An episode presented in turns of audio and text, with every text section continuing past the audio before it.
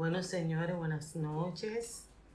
Eh, aquí estamos eh, puntual porque tenemos un coaching café que tenemos que sacarle, al café se le saca el jugo, no, eh, tenemos que colarlo, ya ustedes saben, porque la verdad es que para mí es realmente una bendición poder conectarme los martes eh, en este espacio, que es un espacio como tan, tan, tan querido. El aroma, el sabor, el olor, no sé si ustedes a esta hora beben café, eh, pero de verdad como que yo me siento eh, sumamente feliz porque, hola Aida, hola Claudia, ay, qué bueno tener colegas y amigas que, y nuevos invitados. Stacy Ledesma, Buenas noches, bienvenida.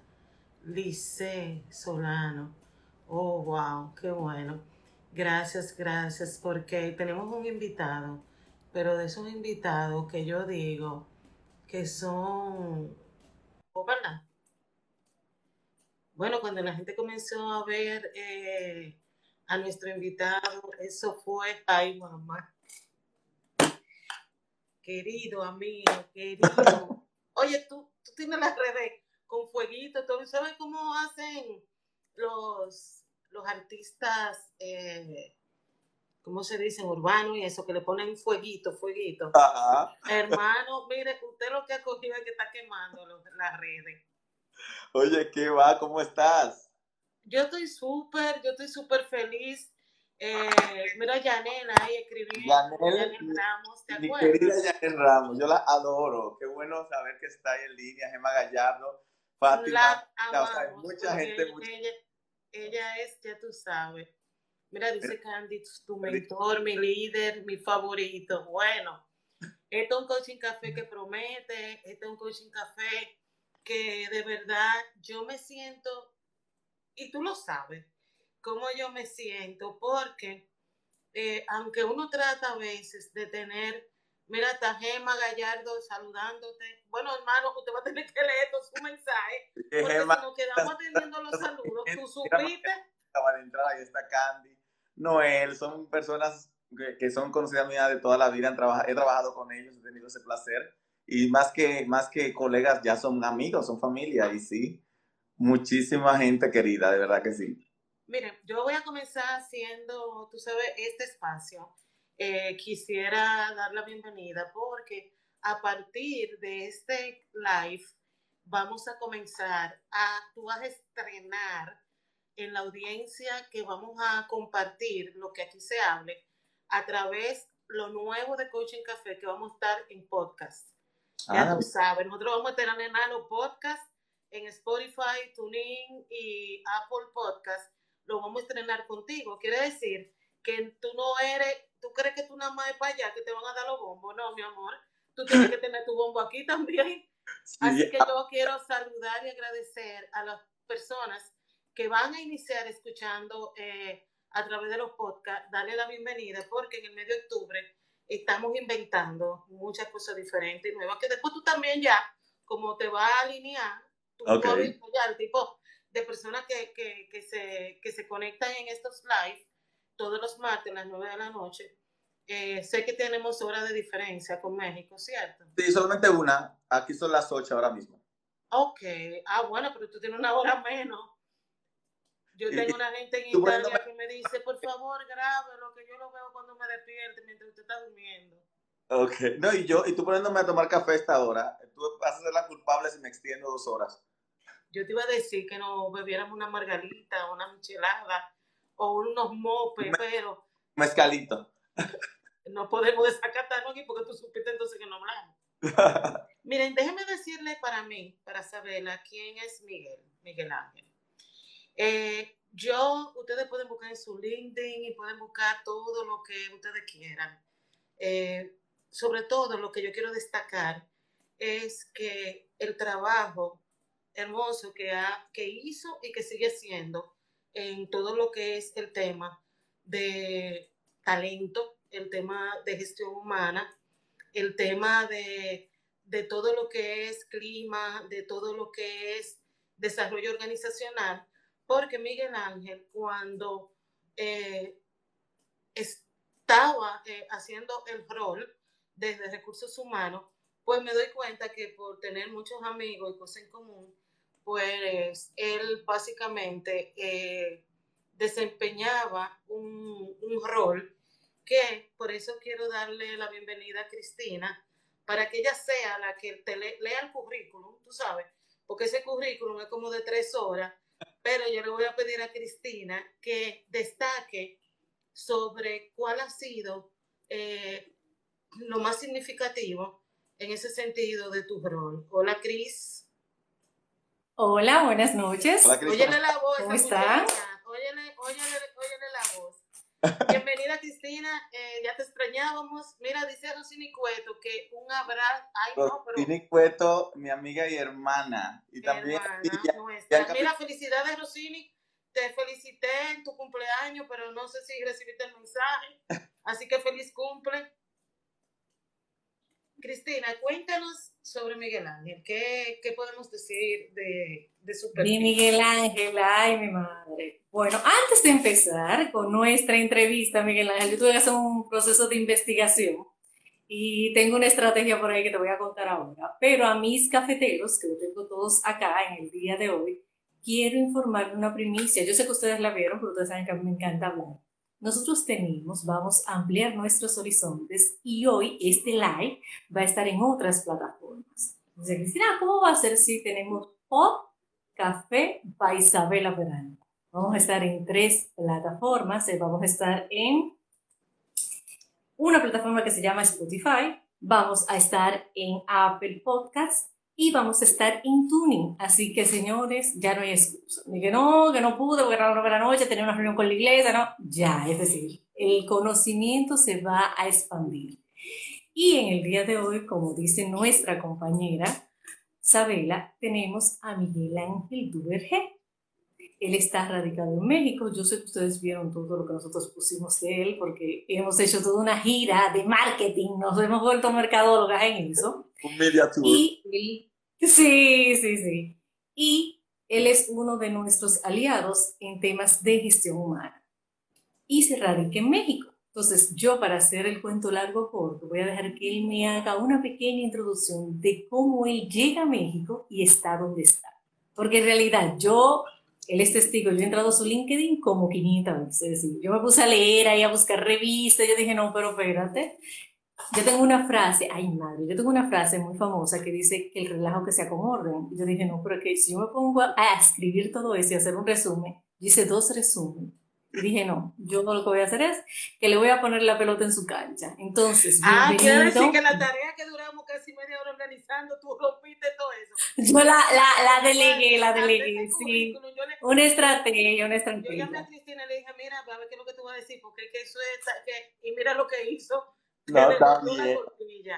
Cuéntanos, Miguel Ángel, cómo lo que quieras contarnos de ti. Vamos, vamos a empezar así. Yo nací en un campo de San Cristóbal, esa es mi frase favorita. Yo nací en una casita de madera, de zinc, allá donde, en un campo, de un campo, de un campo, de una provincia, de un país subdesarrollado del Caribe. Me encanta. ¿Sabes qué? Y ahí nací, nací. Cuando eh, eh, estudié primero en escuela pública, luego en el Politécnico Loyola, se supone que iba a ser electricista. Un día le digo a mi mamá, no, yo voy a ser psicólogo. Mis hermanos, te vas a morir de hambre. Y yo, ok. ¿Y qué es eso? ¿Y con qué se come? Exacto. Vas a no, porque en San Cristóbal, mi amor, el que no estudia electrónica y eso. No, eso, eso fue de todo lo que yo recibí, de lo poco que recibí. Luego eh, estudio psicología. Eh, primero empiezo en la, en, en la UNFU, justamente. Sabela hice el técnico en psicometría. Con, pero eh, no, no somos generación, pero fuimos a la misma alma mater. Luego paso a, terminé la carrera de, de, psicología la del Caribe porque trabajaba en el Banco de Reservas para esa época y no me daba la vida. Después de ahí también, otra cosa, cuando fui a la Universidad del Caribe, y perdón, vamos a hablar de eso en un momento, me dijeron a sí mismo, te vas a morir de hambre. o sea, por todo, todas mis decisiones fueron cuestionadas de forma, de forma tal de que, de que pensaban como que me iban a desanimar y no, yo les dije, no, espérate. Número uno, ya tomé la decisión y número dos, voy a tener éxito. Luego empecé a trabajar en, en, recursos humanos. En, empecé mi primer trabajo en recursos humanos fue en Grupo Vicini, en un proyecto en, en Cefinte. este proyecto de un centro financiero independiente que se iba a formar. Para esos años fui parte del primer grupo de coaches certificados junto a Sabela Peralta en el 2006, por allá, imagínate. Cuando no se hablaba de coaching, estábamos a ver yo haciendo preguntas poderosas. y, no, y buscando, y buscando la pregunta poderosa. Y sobre todo, tú sabes, Miguel, que en ese grupo estaban ustedes, la creme de la creme. Entonces, habíamos uno... Paco, Ingrid Lape, Janet, Janet, Jacqueline Conde, o sea, ahí estaba todo el mundo de Capital Humano de Santo Domingo estaba ahí en esa Y nosotros dos. Y tú y yo ahí, los dos morenitos del grupo. Bien, estoy ahí. Eh, y esto fue ya cuando entré en PricewaterhouseCoopers, que estaba yo como director de recursos humanos en, para Dominicana, luego como líder de coaching regional. Luego de ahí, tuve, ahí fue mi primera, mi primera exposición trabajando regionalmente en temas de coaching y talento. Trabajé con Centroamérica, eran siete países. Luego de ahí paso al Banco del Progreso. Ahí fui, entré como, como gerente senior de talento y ahí mismo fue que pasó que Yolanda tuvo el accidente, que tuvo en que su casa se quemó y a los dos días yo era vicepresidente eh, interino por un año. Que imagínense yo que acabo de llegar ahí, ya tengo 800 eh, eh, empleados y yo no sabía ni cómo se comía no, y déjame decirte, Miguel Ángel, que yo creo que ahí, haciendo un apunte a mi querida Yolanda, que estudiamos juntas también en la universidad, como la vida y Dios nos capacita y nos va preparando, porque si tú te hubieses imaginado, o si uno se imaginaba que fue algo de mucho impacto, porque tú sabes que la persona Yolanda que todos queremos, yo les se vio en una situación de crisis, una situación de salud muy fuerte.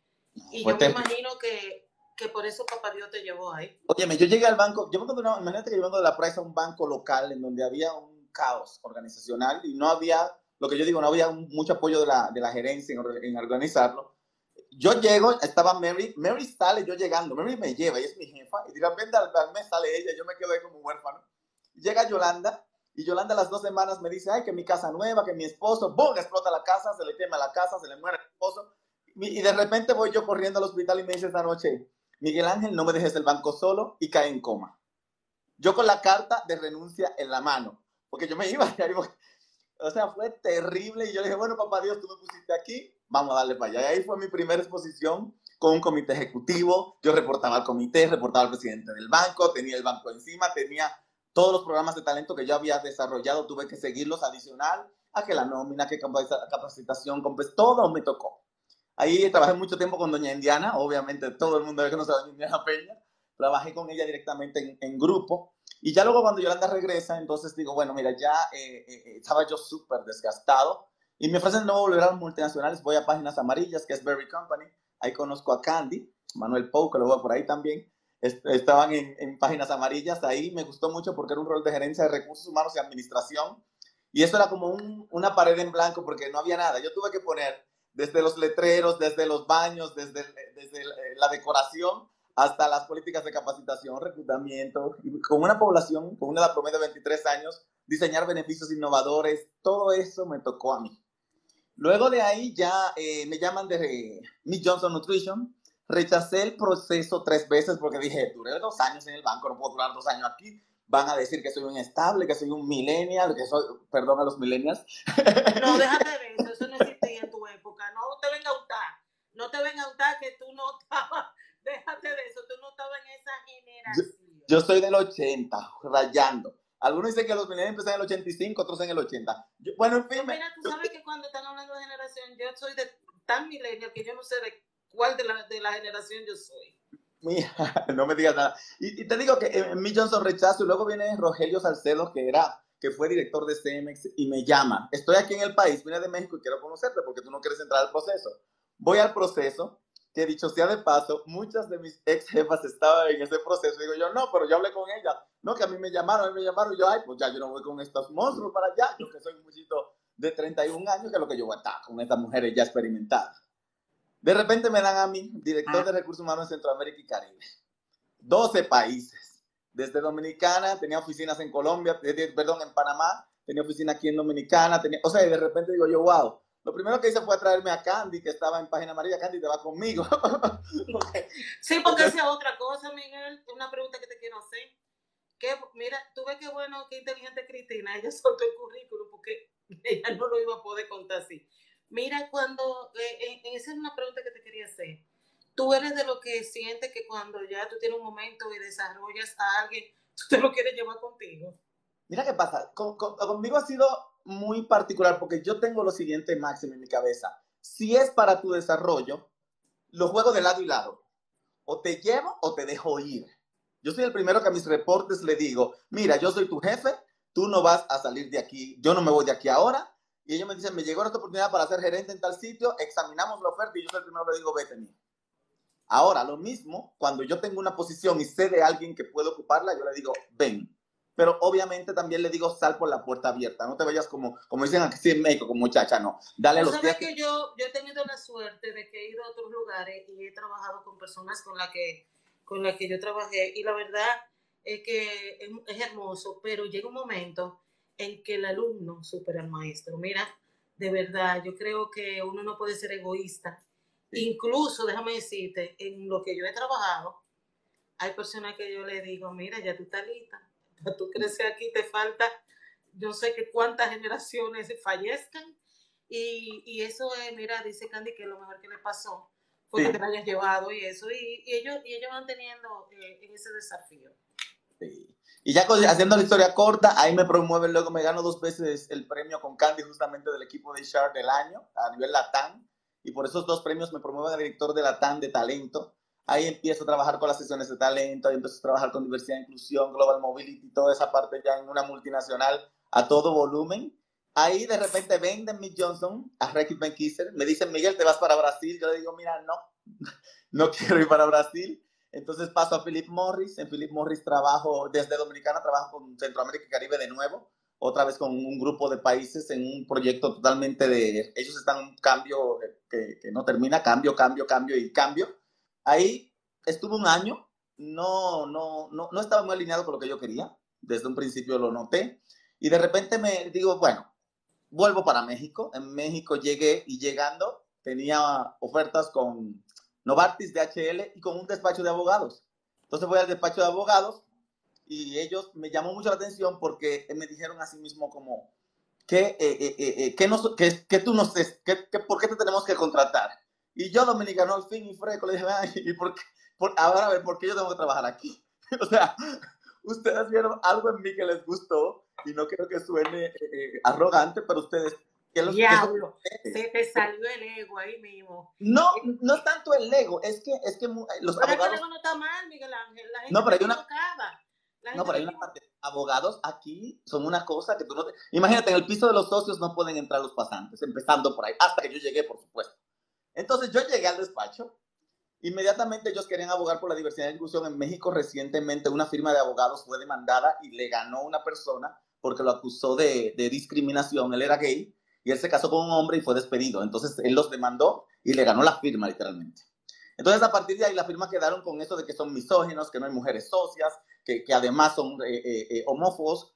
Y ya estaban con eso y de repente yo llego al despacho y lo primero que formamos fue, eh, buscamos certificaciones, trabajé con ONU Mujeres, nos certificamos como Best Place to Work para la ONU, con ONU Mujeres, perdón. También trabajamos con... Espérate, espérate, desacelérate. Porque esos casos tú no nos vas a explicar, porque el tema, mucha de la gente que está aquí, eh, déjame decirte, me escribió, tú sabes que nosotros estamos en pañales, pantaleta, redecilla, chancleta, yo no te puedo explicar Tú lo sabes, es decir, no tengo que explicarte la realidad dominicana. Eh, pero eh, cuando te invité y te dije de lo que yo quería hablar, eh, yo, era porque estaba todo aquí muy ardiente con el tema de, de lo LGBT en la comunidad. Y tú me dijiste, no, Sabela, mira, vamos a hablar de overall, de lo que es diversidad e inclusión. Todavía yo no he visto la forma de separarlas. Entonces, por eso quiero que comencemos. Eh, eh, eh, ahora te quiero como maestrico, ahora te quiero que nos enseñes en todo lo que ha sido parte de ese trabajo espectacular que hemos visto hasta el reconocimiento que has tenido. yo imagino que estarás como pez en el agua, porque cuando uno ama lo que hace y ya uno ve los resultados, eso es parte del legado. Y yo creo, y con mucho respeto y mucho cariño, yo no sé si tal vez mi felicitación entre a LinkedIn pero para mí yo me quito el sombrero, de verdad, Miguel Ángel, con todo lo que tú has hecho. Yo no me puedo sentir ni más feliz ni más contenta de ver el trabajo y todas las cosas que tú estás haciendo y que sobre todo seas reconocido. Es decir, muchísimas gracias. ¿Cuánto significa que me digas esto? Porque sí vengo, el, el, tema, el amor por la diversidad e inclusión viene por experiencias personales y no necesariamente bonitas. Eh, recientemente yo puse un post en el cual justamente hablé de cómo fue mi trayecto desde la escuela. Ya yo estoy en un punto de mi vida, yo tengo 41 años en que puedo decir abiertamente, soy Miguel Ángel, soy ser humano, soy buen hijo, soy profesional, soy gay. Y lo puedo decir, estoy tranquilo y estoy muy reconciliado y feliz con eso. Y ¿Tú todo puedes compartir brevemente la historia para que los la, nuestro cafetero. Sí, para que nuestra audiencia la conozca. No van a ir a, ir a leer en tu Instagram y lo van a leer. Pero sobre todo, ese fue tal vez el motor que te ha impulsado a, tu estar donde está hoy. Entonces, si me puedes contar brevemente, y le voy a decir algo a los cafeteros. Si, si Instagram nos saca nosotros vamos a volver a entrar, porque no es verdad que esto, como dice Rosini, son varios episodios. Así que okay. su café, porque esto va para largo. Cuéntanos. Bien. Te cuento sencillo. Eh, eh, es una historia muy personal porque este, eh, empezó conmigo. Empezó con que yo nací en un campo, como le dije, un campo, un campo, un campo, en donde llego a una escuela y con siete años, llego un día donde mi mamá me dice, mamá, me dijeron esa palabra con M que termina en con y yo no sé qué es. Con siete años. Y, y mi mamá, ¿qué? Mi hijo no, y ahí empezó mi diacrucis. Ahí empezó el bullying. Yo no sabía ni lo que era eso porque yo era un poco amanerado, más que ahora. Y, me vale. y entonces sí me hacían un bullying terrible. Llegó a un punto de, de querer morirme, de todo lo que puede del mundo, porque yo lo único que decía es, ¿qué yo les hice? ¿Qué, por, qué me tratan así? Entonces luego en la escuela empecé la mejor parte. Dije, bueno, ¿qué, ¿por qué a la gente en la escuela la quieren? Regularmente querían a los de buenas notas. Y yo, con ocho años, decidí el mejor del curso. No solamente fue el mejor del curso, fue el mejor del colegio. Y eso hizo que las personas entonces, de cierta forma, ya no me vean como el M-Com, sino como, ay, Miguel Ángel el cerebrito. Pero ese cerebrito creció con mucho, mucho, vamos a decir, mucho eh, resentimiento con la gente. Entonces me volví un dolor de cabeza con todo el mundo. Miguel Ángel, ¿cómo estás? Yo no hablo contigo, o sea, me volví, no te puedes imaginar a qué punto, pero todo eso fue un mecanismo de defensa que utilicé por todo lo que pasé a tan temprana edad. Ya luego, me, eh, cuando llega una edad eh, eh, particular, ya digo, no, no puedo ser así, yo no puedo estar con resentimiento, al final es el veneno que me estoy tomando para, para matar a otro, lo cual es estúpido. fui a terapia, me sentí, me, me, me reconocí, me quise. Entonces yo decidí trabajar en recursos humanos justamente porque desde ese punto yo podía ayudar a mucha gente. Yo siempre he, dado, siempre he estado muy dado al servicio. No hay una persona de los que estén aquí que me hayan dicho antes, eh, Miguel Ángel, necesito algo que yo no esté, yo saco tiempo. ¿Por qué? Porque para mí eso de dar es lo más importante. Incluso estuve en el seminario porque quería ser sacerdote, quería como que ayudar a la gente, estar en, estoy con voluntarios, trabajo con niños, estoy con todo y soy muy del servicio. Entonces, eh, nada, me dediqué a esta área y cuando llegó esto de la diversidad e inclusión, yo dije, wow, pero mira, eso me gusta. Eso empezó eh, hace unos años y yo dije, mira, me gusta, empecé primero con el coaching y luego llegué a la diversidad e inclusión. Y porque, y porque, porque me dije, wow, lo mal, lo feo que se siente que sentirse a un lado, sentir que te descartan por algo que no tiene que ver para nada con tu trabajo. Te lo digo, yo pasé por eso y dije, yo no puedo permitir que eso pase más en una organización. E incluso a mí me pasó en Dominicano. Hubo em, eh, empresas que literalmente me dijeron no. Hubo una que fue tan, el descaro fue tan grande que me dijeron no. Aquí tuvimos una vez un gay y, y, fue, nos fue muy mal y no queremos más. Exacto y una multinacional reconocida, pero no, que, no quiero entrar en ese tema, que lo tengo aquí en mi presentación. Y yo dije, no, esto no puede seguir pasando. Entonces empecé a trabajar en eso. Cuando, vine, eh, cuando salgo de Dominicana, que, que, llego a México, esto es un paraíso para la diversidad e inclusión, y no para la diversidad e inclusión enfocado en LGBT, sino enfocado en todo, porque aquí en México está desde mujeres, personas con, con discapacidad, personas indígenas, personas pobres, LGBT, o sea que hay un abanico de grupos vulnerables que tú puedes trabajar mucho y entonces aquí empiezo yo a trabajar bien de cerca con el tema. Me certifico en Cornell University en el tema. Eso te iba a preguntar, eh, para que la gente entienda que Miguel Ángel está hablando de algo, pero me encantó y te lo voy a jurar, señores. Por favor, no me critiquen ni vengan los haters a decir, ¿cómo va a ser que yo no sabía eso? Yo no sabía que había un programa que tú te certificabas en diversidad e inclusión. Incluso te iba a decir algo yo no sé si tú estás abierto porque ahora mismo hay una ley que está exigiendo Y las empresas aquí no saben ni X, cuando utiliza la otra palabra, que es una montaña, la gente no sabe ni X de qué consiste esta preparación que tiene que tener la empresa para tener un programa inclusivo Exacto, en todo lo que es esto. Y yo te voy a decir algo, deben incluir las personas obesas y deben incluir a las personas esnovistas. Porque no solamente es discapacidad, hombre, mujer, el afro, el género. Hay unos temas en ejecutivos de esta empresa, nariparao, por no decirle la otra palabra, que pueden en algún tema lo que es la parte física o la parte de este, tú sabes, en esta empresa. Aquí hay empresas, mi amor, que parecen escuelas de modelaje. Sí, claro, no. Allá y aquí hay empresas, mi amor, que no solamente de que, el pelo no se lo brisen, es que se lo dice el reclutador, el entrevistador, el entrevistador. No, lo que pasa es que... También las tatuajes, tatuajes, no se puede. O sea, no te dan una posición tengas un tatuaje. Lo que te estoy diciendo es que, estamos segmentando a un tema de preferencia, a un tema de cosas, pero hay otras cosas. mira, yo te voy a decir algo. ¿Tú sabes lo que me dijo a mí un tipo del Salvador? Que yo me estaba reclutando. Que le excusara, pero que realmente mi, mi perfil físico no era la forma de sus consultores, pero que yo era brillante, que lo que él necesitaba yo lo tenía pero que no. me podía contratar porque yo no tenía el, físico, la imagen que sus consultores tienen.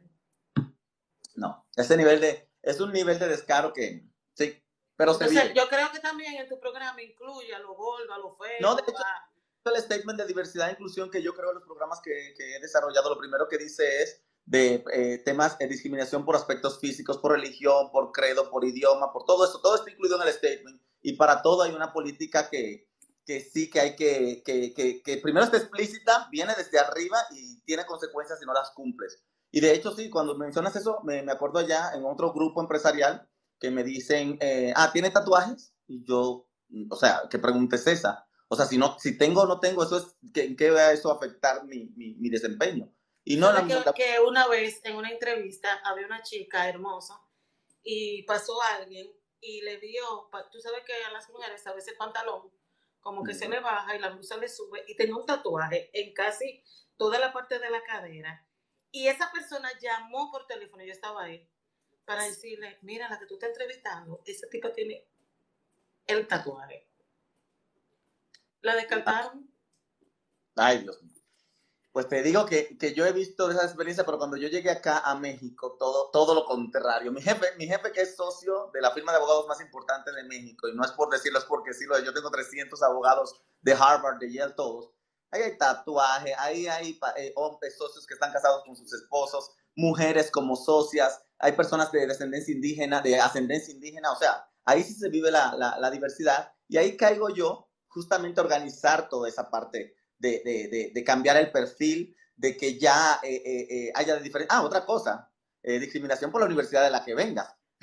Eso también aquí se vivía, toda esa parte, cambiarla, crear un programa de diversidad e inclusión que nos llevó a crear el primer grupo dentro de todo. Lo primero que me dijeron, no, en esta firma no hay personas gay, tú eres el primero. Y yo, ajá, pues está malo porque por estadística por cada 100 debe haber tres. O sea, hay 300. Hay que saber reclutar. Formamos el primer grupo LGBT con nueve eh, abogados de, abiertamente gay. Pero una pregunta, Miguel Ángel. Tú sabes que hay como, hay como unas evaluadoras a nivel mundial que ranquean esas firmas por tener dentro de su programa y son posicionadas en un ranking mundial donde dicen no solamente la parte de que yo, yo recuerdo una firma local que le fue súper bien y entró en ese pool porque había una persona que tenía minusvalidad de un brazo, pero no había gente que organizara, sacara copia y eso. Y cuando vimos el, el, el ranking, ellos entraron en Estados Unidos por ser una firma inclusiva. Sí, de hecho sí, de hecho la firma está, ahora mismo acaba de ganar un premio, fue nominada por International Tax Review y por Chambers como firma inclusiva del año. No se ganó porque había otras firmas que sí también le pusieron este año, pero el año pasado sí ganamos, que fue el año que yo creé el grupo. Y por ese grupo entonces a mí me dieron el premio de uno de los 40 ejecutivos LGBT más sobresalientes del país. Gracias a la revista Expansión. Y entonces yo salí en la revista Expansión, entonces la firma salió en Financial Times como una de las firmas más inclusivas en México. Y entonces... Ahora una pregunta, tenemos la percepción de que el mexicano es muy nacionalista y que es muy... ¿Cómo, cómo romper con eso? Y aquí quiero que, que me hables sobre esos temas de prejuicio, estigma. Háblame de eso. Pues bien, mira, aquí, aquí hay un tema importante. De entrada sí hay cierto prejuicio porque se, se ve como el extranjero que viene a quitar. Entonces sí, de entrada como cualquier parte del mundo, igual si vas a Estados Unidos a una posición que no sea de obrero, por ejemplo, ahí está Milka, que Milka llega, Milka es una amiga que trabaja, estaba aquí en Dominicana, se va a Johnson años y cuando ella llega, por más buena que sea, ella tiene que demostrar que es buena, porque por algo te trajeron, entonces la gente espera más de ti. Y eso es lo que pasó aquí. La gente cuando me trajeron la primera vez a mi Johnson Nutrition, de una vez me decían, estaban como, había tres que estaban como esperando esa posición, pero no lo pusieron, entonces me traen a mí. Y sí hay cierto tema de que, ay, no, que trajeron un extranjero, que los extranjeros, que los extranjeros. Entonces llega un punto en el que tú tienes, número uno, que trabajar y lograr el objetivo, pero también ganarte a la gente. Y la gente, a mí me ha funcionado que yo me la gano desarrollando. Yo digo lo siguiente, mira, yo llegué aquí, yo nunca he durado tres años en una posición y mi mayor orgullo es dejar a alguien de los que yo encuentro. Así que si ustedes se quieren preparar, tienen exactamente 36 meses como demasiado para se prepararse y quedarse porque yo no quiero traer a su extranjero. Entonces, el hecho de que tú los involucres, de que tú lo metas en la decisión, que lo formes parte, de, que lo pongas como a hacer el plan estratégico contigo, que se sienta que son parte de la conversación, eso para ellos le va subiendo la autoestima, te van tomando cariño y llegan al punto de que cuando te vas, no quieren ni que te vayas, pero la mayor satisfacción es que cuando me voy no traen a otro, sino que desarrollo a uno y se queda. Entonces, a mí me ha resultado así en mi experiencia trabajando en México, el hecho de yo desarrollar a mi equipo y el hecho de yo preparar un equipo, como yo digo, al punto de que yo me vaya de vacaciones y no suene mi teléfono. Eso para mí es lo más importante.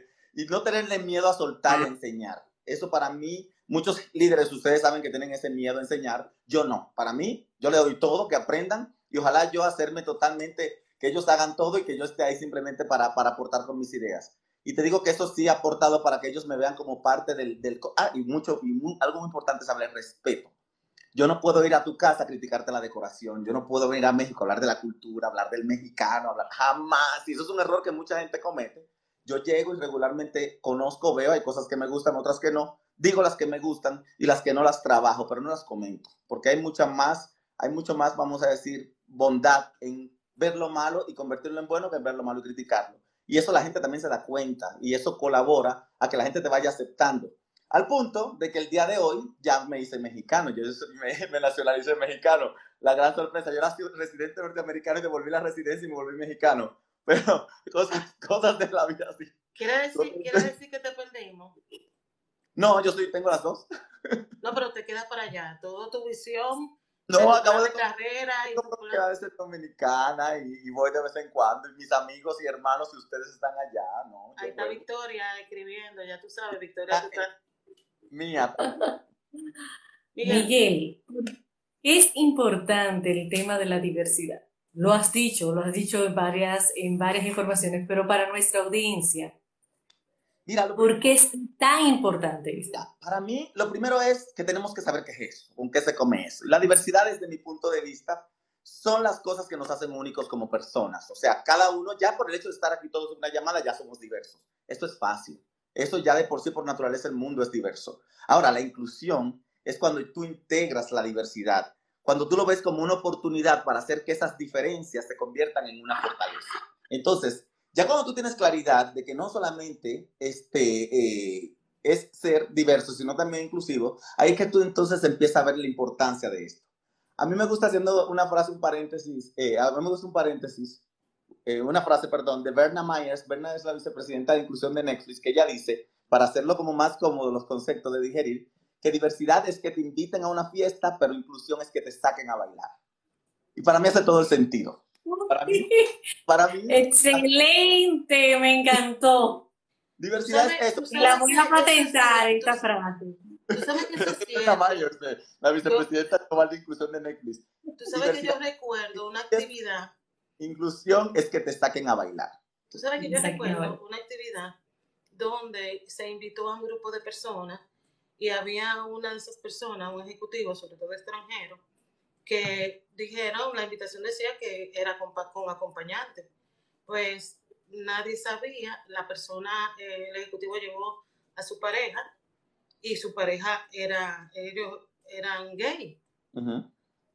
Pero de verdad, Miguel Ángel, tú sabes que habemos personas que somos muy abiertos, muy inclusivos, que tenemos no solamente el tema del gay, sino también la parte de la lesbiana, de los transexuales. Por ejemplo, uno, yo en mi época me encantaba ir a ver espectáculos donde estaban todo ese, todo ese tema de, del folclore, de ver esa comparsa, de ver aquellos eh, creativos. Y de verdad que yo en ese sentido nunca, yo siempre he sido open yo siempre he sido, tú sabes, y he tenido personas amigas de, de ambos, de, sin ningún tipo de... Yo quiero que tú sepas que en esa actividad, cena, fiesta, fue como un silencio sepulcral, como plop. Es decir, eso ahora tú sientes que estamos avanzando, que la parte de la no, discriminación o estamos en pañales.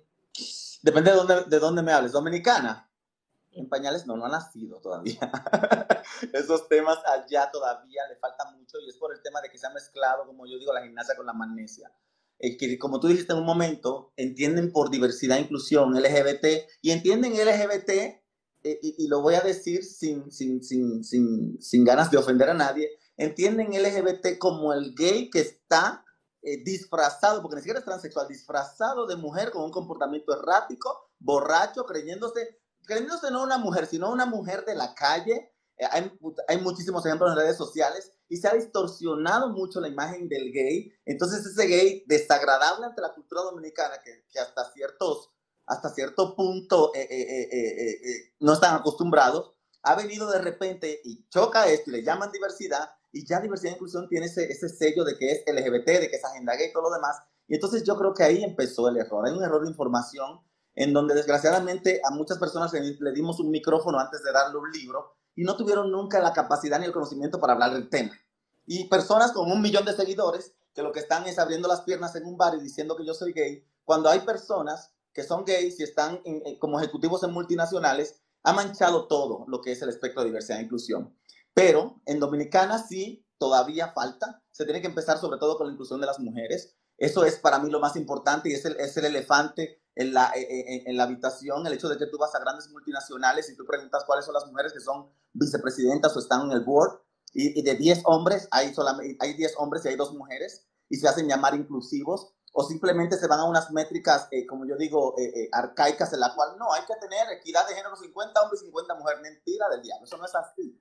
La diversidad y la inclusión no se mide con un número y mucho menos con un número generalizado. Porque de qué te sirve tener, porque de qué te sirve tener a ti 50 hombres y 50 mujeres, las 50 mujeres son secretarias, los 50 hombres son gerentes. Entonces, ¿qué diversidad e inclusión es esa?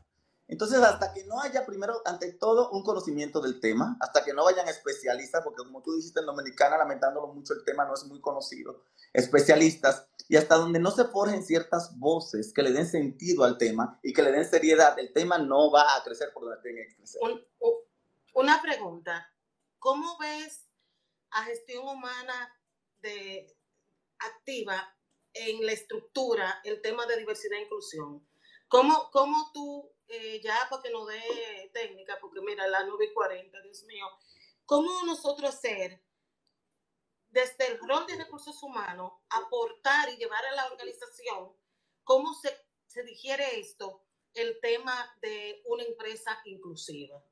Mira, lo primero que es, hay ciertos puntos que hay que seguir para que mi empresa sea inclusiva. Número uno y más importante, y es, si este no está, váyanse de ahí. Involucramiento del top management. Si la cabeza de la empresa. ay, ay, ¿cómo es? repítelo para confirmación. qué? Involucramiento del top management. Si ellos no creen en esto, no pierdan su tiempo. No lo pierdan. Ya. Pero tú sabes que hay empresas y hay cosas que, como esto de ley, dicen: hazte un programita, eh, ponte ahí y escribe. Tú sabes cómo es aquí, ¿verdad? Entonces, ¿cómo ¿Qué, has hecho para que ese top management entienda yo hago, que esto sí o sí? Sí, lo primero que le damos es una charla de sensibilidad en temas de, diversidad e inclusión. ¿Qué es esa charla de sensibilidad?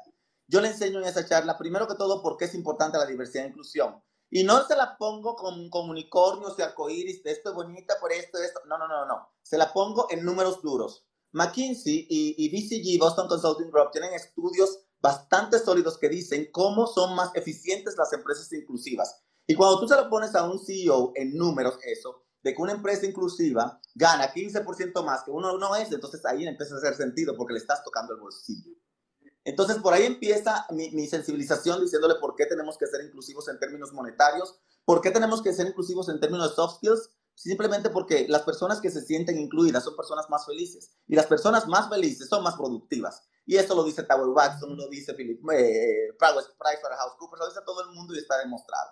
Entonces, ya cuando ellos tienen el número y tienen por qué eh, eh, es importante ser inclusivos en términos de personas, entonces ya ahí tú empiezas a diseñar entrenamientos muy especializados e, explicando lo que es un prejuicio. Porque muchas veces tenemos prejuicios, estereotipos, sesgos inconscientes y no sabemos ni con qué se come eso. Y al no saber ni siquiera la explicación de lo que es, mucho menos identificarlos y corregirlos.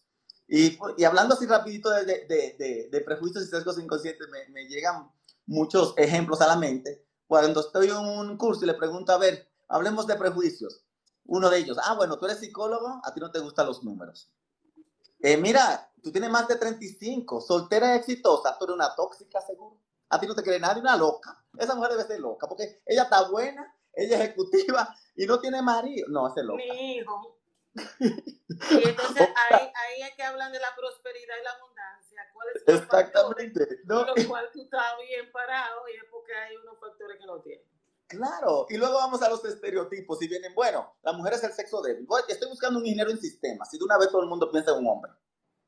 Y no se dan ni cuenta de que en automático digo ingeniero en sistema y todo el mundo piensa en un hombre. Y, y, y, llegamos a la peor parte, que es la aplicación de esos prejuicios y estereotipos en el día a día, que son los sesgos inconscientes. Por ejemplo, en Dominicana tú dices, bueno, necesito un ingeniero y de inmediato Victoria se va para Peco para Inteca a buscar. Así. Sin pensar. De repente, alguien que venga de la universidad donde yo estudié, yo me siento, ah, muchachito, tú conocías y se arma esta camaradería, de repente el muchacho no sabe de nada, pero vino de la universidad que tú vienes y tú hasta que lo contratas. Y por último, ya otro, otro de esos eh, sesgos inconscientes que tenemos, eh, si todo el mundo está de acuerdo con un candidato, ah, pues ese, y no necesariamente decimos lo que pensamos. La aplicación de esos sesgos inconscientes es lo que muchas veces hace que, cree, que crezca la discriminación y por eso en este entrenamiento que yo doy les enseño a ellos cómo identificar esos sesgos inconscientes y cómo corregirlos. Ya que tienen eso, entonces también le hablo de reclutamiento inclusivo. Porque mucha wow. Cristina. Cristina, anota, anota. Con la agenda. Yo me siento aquí sin mi agenda. Wow. Es que tú puedes no, preparar un programa que nosotros vamos a banderar, de verdad, sí. porque estamos viendo una serie de cosas donde tú hablas del reclutamiento, los pasos y sí. cómo. Tú sabes que yo tuve problema una vez en una entrevista eh, en estos roles regionales, tú sabes que hemos tenido, uh -huh. hay preguntas que tú aquí, que tú le preguntas, ¿está casado? ¿Tienes no. vive? No. Mira, yo estuve en una entrevista y yo le dije al, al, de Puerto Rico y al de Panamá, déjenme la parte técnica, no me hagan preguntas porque es que también hay que cambiarse el chip. Sí, Señores, sí. cosas que tú no tienes que estar preguntando. Sí, si la persona tiene la habilidad, la competencia y tiene todo eso.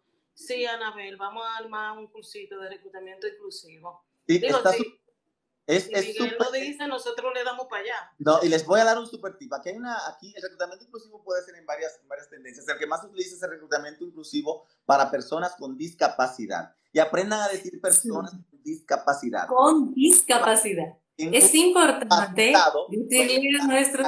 Está, está discapacitado. O minusválido está menor. No, es una persona completa que tiene una discapacidad. Entonces, Gracias. hay un, hay un entrenamiento muy bueno y es gratuito. Entrale.org es una organización mexicana que da esos entrenamientos en línea y te enseña qué preguntar, qué no preguntar, qué son arreglos razonables.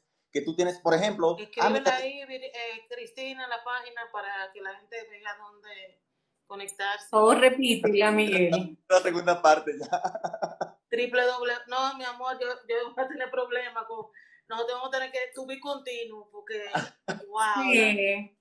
¿Cuál eh, es la página para inscribirla? Entra, para... aquí mismo, entrale.org. En Entra le dan ese tipo de entrenamientos aquí en México de manera virtual. Tienen calendarios eh, anuales y lo mejor que tiene Entrale, que eso es algo de lo que yo me he eh, apalancado mucho, es que te ofrecen una certificación como una empresa eh, eh, Best Place to Work para personas con discapacidad. Y te enseñan desde lo que es, te, te enseñan a hacer una guía de lenguaje inclusivo, que es que justamente cuál es como empresa qué yo debo de decir, cómo debo decir, no debo utilizar estas palabras, no debo utilizar morenita, prietica, oye, moño, nada de eso, o sea, ¿qué palabras debo utilizar en el ambiente corporativo para ser inclusivo? ¿Qué entrenamientos tengo que darle a mis líderes para que sean inclusivos y todo eso? Y, y ellos entran, ¿cuáles son los arreglos que yo tengo que hacer en, mi estructura para yo, recibir, para yo recibir una persona con discapacidad? Todo eso te lo enseñan y te enseñan cuál es el curso que tú tienes que seguir para volver para volverte una empresa inclusiva para personas con discapacidad. Entonces, ellos me ayudaron mucho porque eh, lo mejor es que te hacen como un cuestionario y tú te das cuenta lo mal que estás y luego empiezas a arreglarlo hasta que te da la certificación y es como un donativo, ni siquiera tienes que pagar Pero una te voy cuota. a decir algo, ¿para qué llenan ese cuestionario? Porque yo he visto gente de ridícula llenando unos cuestionarios cuando, como dice ahí, No nada. eh, dice Victoria, ¿está casada? ¿Qué edad tiene? No. Yo, No, si tú no. me preguntas mi edad, yo te la digo, pero Muy buena. ojalá parece tener la, la mente que yo tengo. No, me, me gusta mucho, te enseñan que tienes que tener los baños preparados para una persona con silla de ruedas, que tienes que tener rampa, que si una persona va a tu oficina y lleva un perro guía, tú tienes que dejarlo entrar con el perro porque no es, no es, no es una mascota, que tú no puedes, si la persona va acompañada, hacerle la pregunta a la persona que está acompañándola como si el otro no existiera, sino que tienes que dirigirte a él, y así son- es extremadamente, eh, es extremadamente bueno.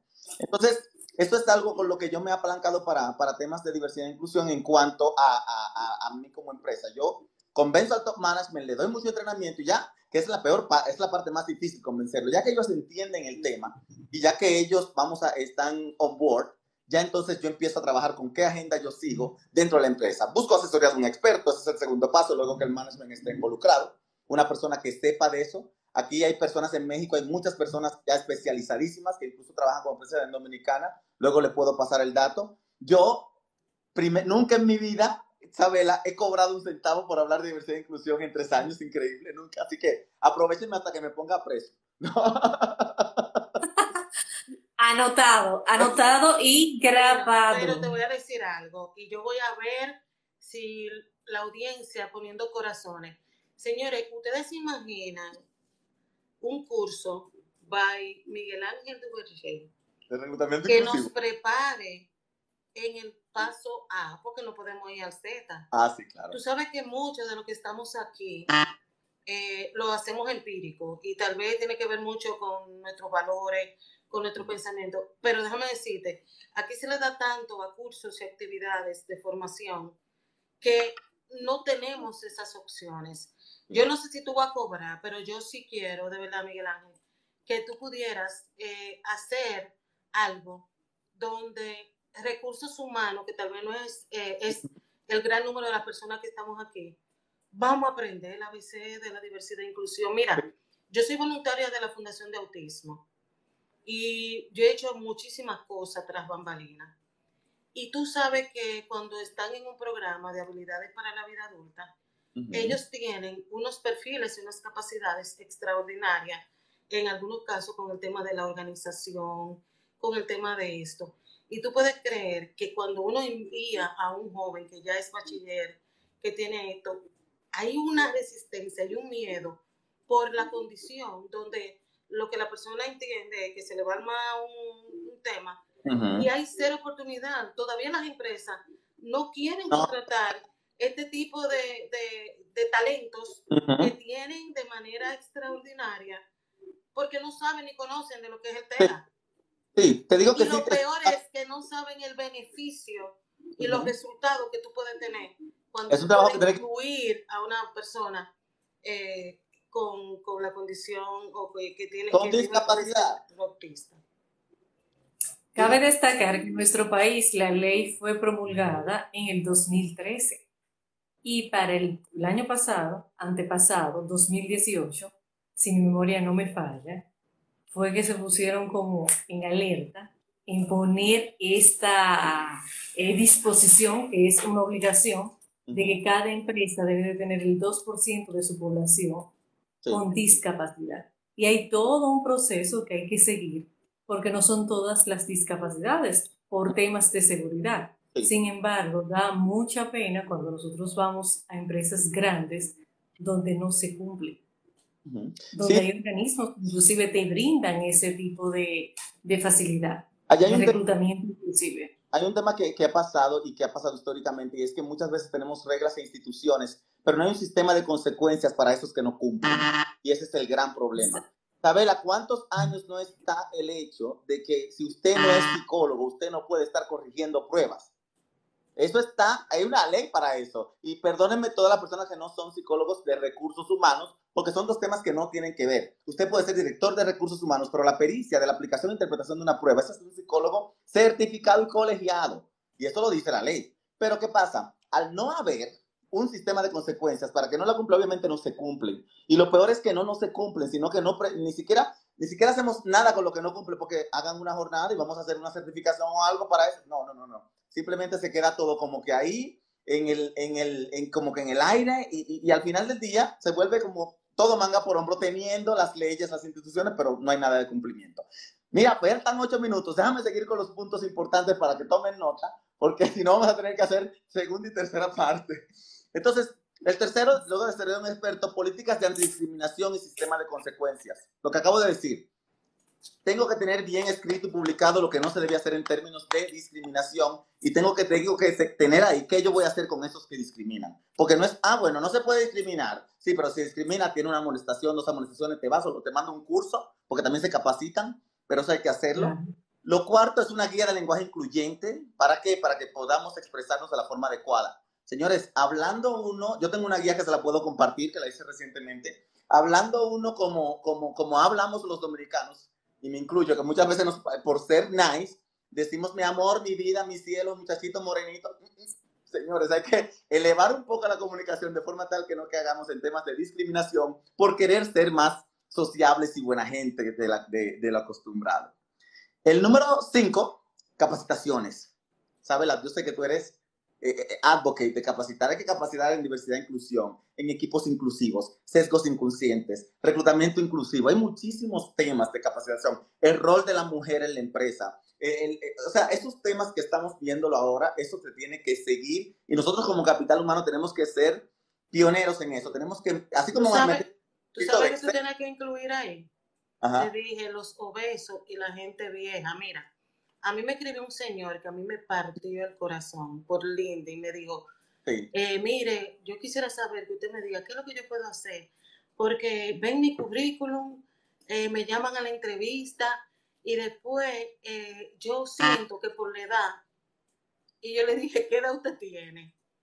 Y me dijo la edad que tenía. Yo dije, bueno, pues yo creo que usted y yo vamos a tener que ver qué vamos a hacer juntos, porque entonces a veces uno quiere motivar, pero el mensaje que está mandando recursos humanos, señores, el mensaje que usted está mandando, de que tú dices, ah, bueno, que tiene más de 45 o de 40, pero los días que tiene todavía de edad productiva, de, agregar valor y eso, entonces no estamos siendo coherentes. Porque ¿qué es lo que tú buscas un talento? La capacidad que tiene para sobresalir sobre otro y dar resultados de manera totalmente integral.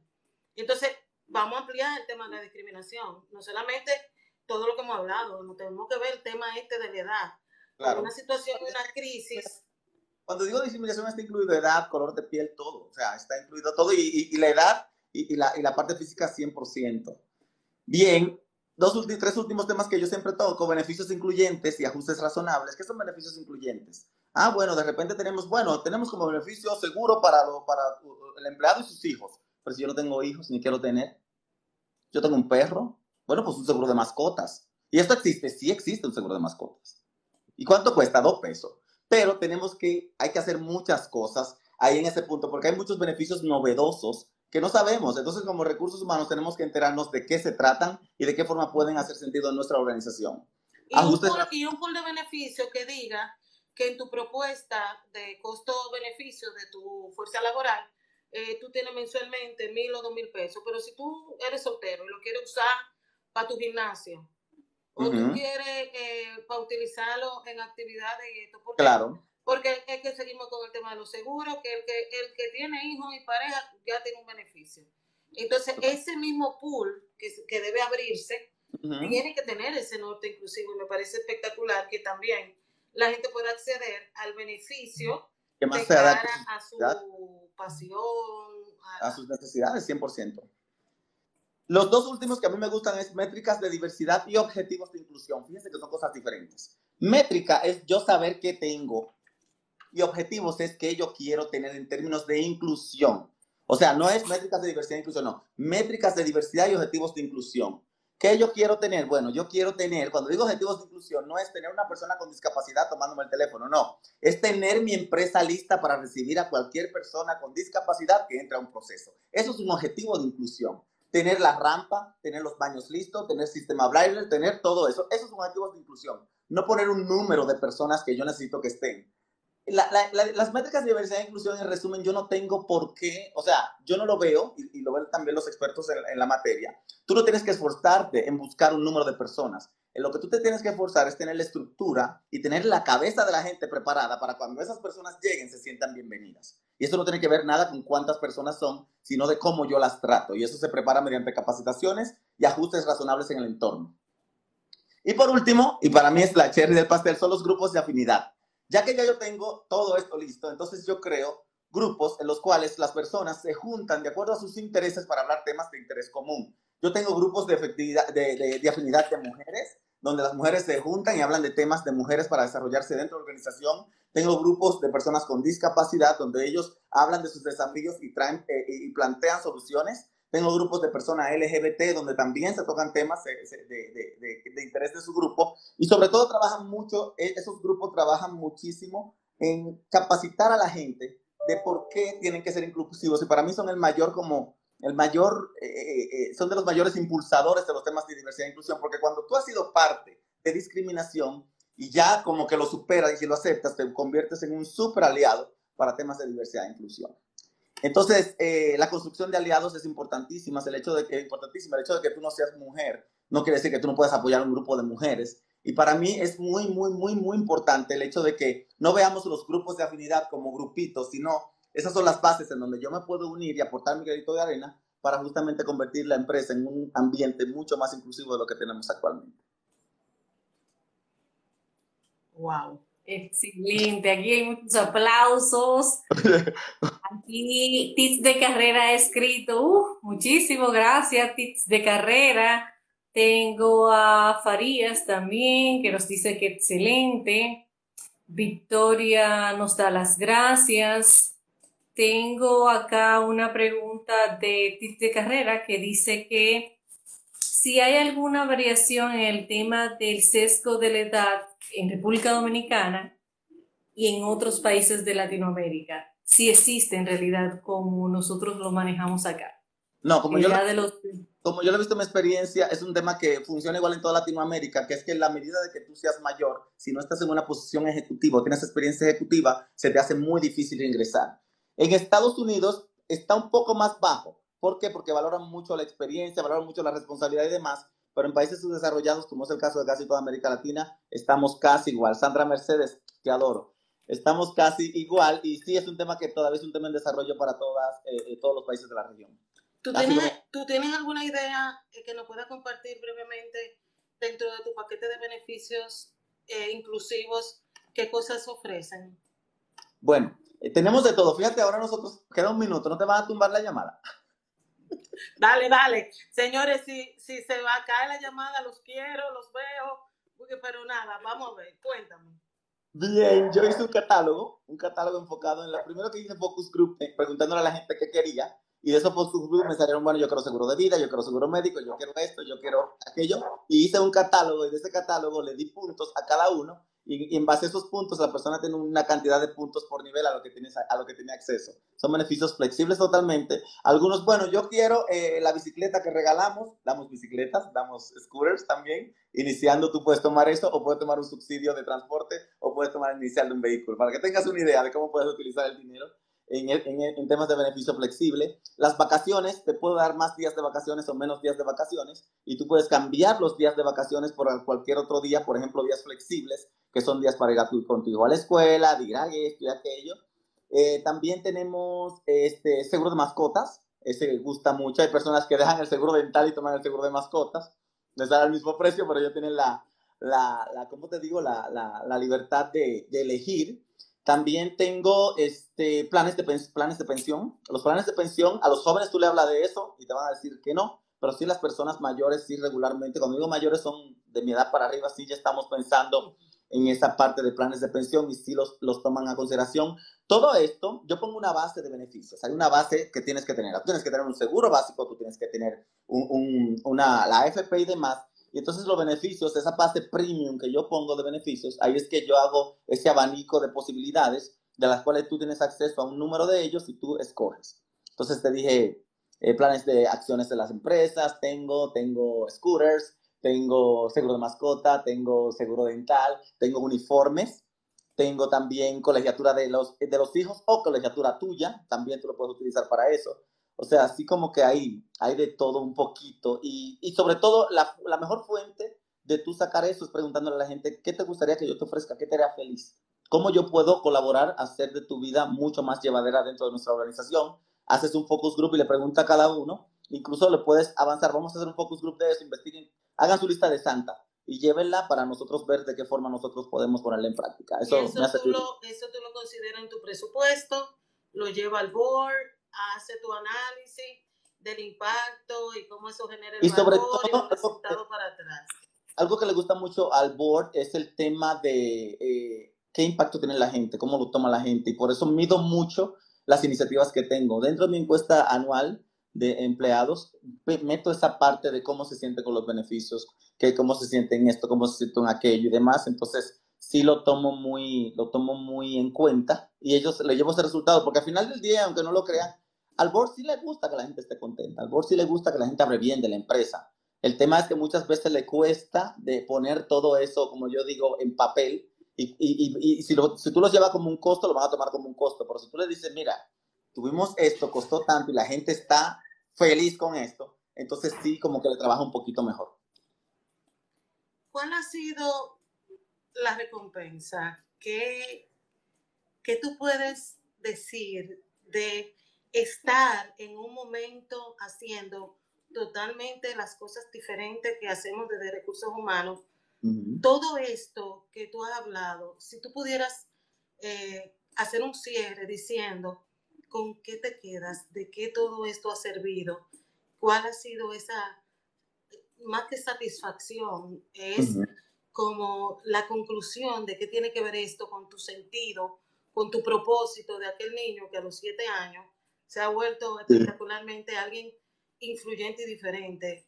Eh, la verdad que yo estoy sumamente emocionada y, y, y, este es uno de los lives que nosotros, los que vinimos al mundo, estamos en el otro lado, los roquiquierda, lo diferente y eso, pues la verdad es que ver todo y escucharte, a mí la palabra orgullo me queda corta. Yo, yo lo que siento es mucha gratitud eh, de contar con un colega y una persona de, con tu grandeza. Yo me quito el sombrero, de verdad Dime cuál es la recompensa.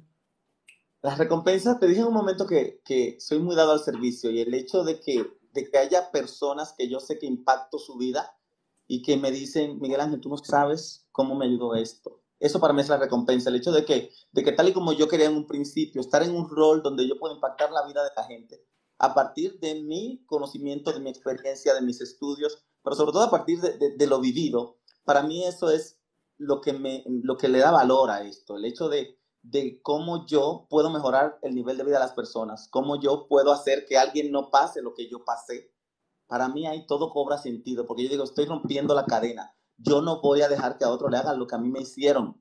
Y no solamente lo voy a lograr con un martillo, sino con capacitación, con conocimiento, con esto. Y cuando ya yo veo que se está logrando eso, cuando hay personas que se acercan y te dan las gracias por lo que estás haciendo, cuando, cuando la gente te recuerda con una sonrisa, es que estás haciendo la cosa, las cosas bien. Y eso para mí, aunque no lo crean, vale más que el dinero, vale más que la posición, vale más que un rol regional o un rol eh, global que he tenido. me he visto la oportunidad de estar primero en roles globales y luego en roles locales y no me importa, no me importa en tanto tú puedas lograr ese, ese, ese efecto en la gente, en tanto tú puedas hacer que la gente sea feliz desde mi punto de vista. El nirvana de la vida está cuando una persona es feliz gracias a ti. Y eso a mí me llena, a mí me llena muchísimo. Tu frase poder, poderosa. Mi frase poderosa. Hay varias, hay muchas, ¿cómo lo digo? Si ya está hablando del tema, me encanta la que dije en un principio, diversidad es que te inviten a una fiesta, inclusión es que te saquen a bailar. Esa frase a mí me encanta. Pero la que, la que el mantra mío básicamente es que si alguien más lo hizo, ¿por qué tú no lo puedes hacer? O sea, yo soy, o si alguien llegó, ¿por qué tú no puedes llegar? Te lo dice una persona que pertenece a grupos vulnerables. Yo soy negro, calvo, extranjero. Todos los grupos vulnerables están aquí. Y eso nunca, nunca ha sido, nunca ha sido un stop para yo llegar donde quiero llegar. Y para mí eso es importante, el hecho de que tú te lo creas, de que tú te levantes todos los días en la mañana y te digan en el espejo, todo va a estar bien. Y que tú trabajes para eso. Entonces, para mí, eso de nada te turbe, nada te espante, todo se pasa, Dios no se muda, la paciencia todo lo alcanza, el que Dios tiene nada le falta, solo Dios basta y decir por las mañanas todo va a estar bien. Y romperte la cabeza y lo otro para que todo esté bien y lograrlo. Te digo, es que son tantas frases y tantas cosas, pero todo se resume con que todo va a estar bien en la medida en que tú lo trabajes. Uf. Yo no sé ustedes, señores, pero si me ponen el termómetro de la energía, me pusiste a volar. De verdad que eh, quiero admiro tu valentía. Eh, la gente no se imagina el precio que uno paga y, no, y el esfuerzo cuando vinimos al mundo a hacer cosas diferentes. Yo, de verdad, este live mejor no pudo haber estado de Dominicana para México, para el mundo. Y ahora que falta, ahora yo creo que después de este live me atrevería a, a declarar de que parte de las personas de recursos humanos que están aquí eh, te deben, te deben, te debemos contactar porque tenemos que hablar de esto, tenemos que aprender, tenemos que capacitarnos, tenemos que seguir tratando de llevar esa, esa fuerza y esa fe a los que nos excluyen, a los que somos excluidos. Sí, se puede, y se puede. Poco a poco y se No sé, Cristina, si hay algún comentario, alguna pregunta. Bueno, las preguntas ahí dice uno, yo Castarino, dice, todo un crack, mi hermano Miguel Ángel. María, María René, queremos más de Miguel Ángel, de hablan de tu humildad. Eh, Sandra, bien Miguel, Sabela, gracias. Eh, dice Rosy Cuesta que no hay más nada que hablar. Es decir, que si seguimos lo dañamos. Eh, lo voy a dejar para que, incluso te lo voy a pasar, eh, para que esto hay que compartirlo, señores. Vamos a regar las cosas que estamos haciendo en favor del cambio, de una mirada diversa e inclusiva, porque van de la mano. Amigo, gracias por todo. Cristina. Muchas gracias por estar. Bueno, un abrazo. El próximo martes a los que nos escuchan a través de Spotify, TuneIn y Apple Podcast. Todos los martes a las 9 de la noche estamos en Instagram Live y a partir de los miércoles, pues todo lo que hemos conversado, pues también estará en, a nivel de podcast. Eh, buenas noches y que descansen. Hasta luego, un placer. Igual. bye. bye.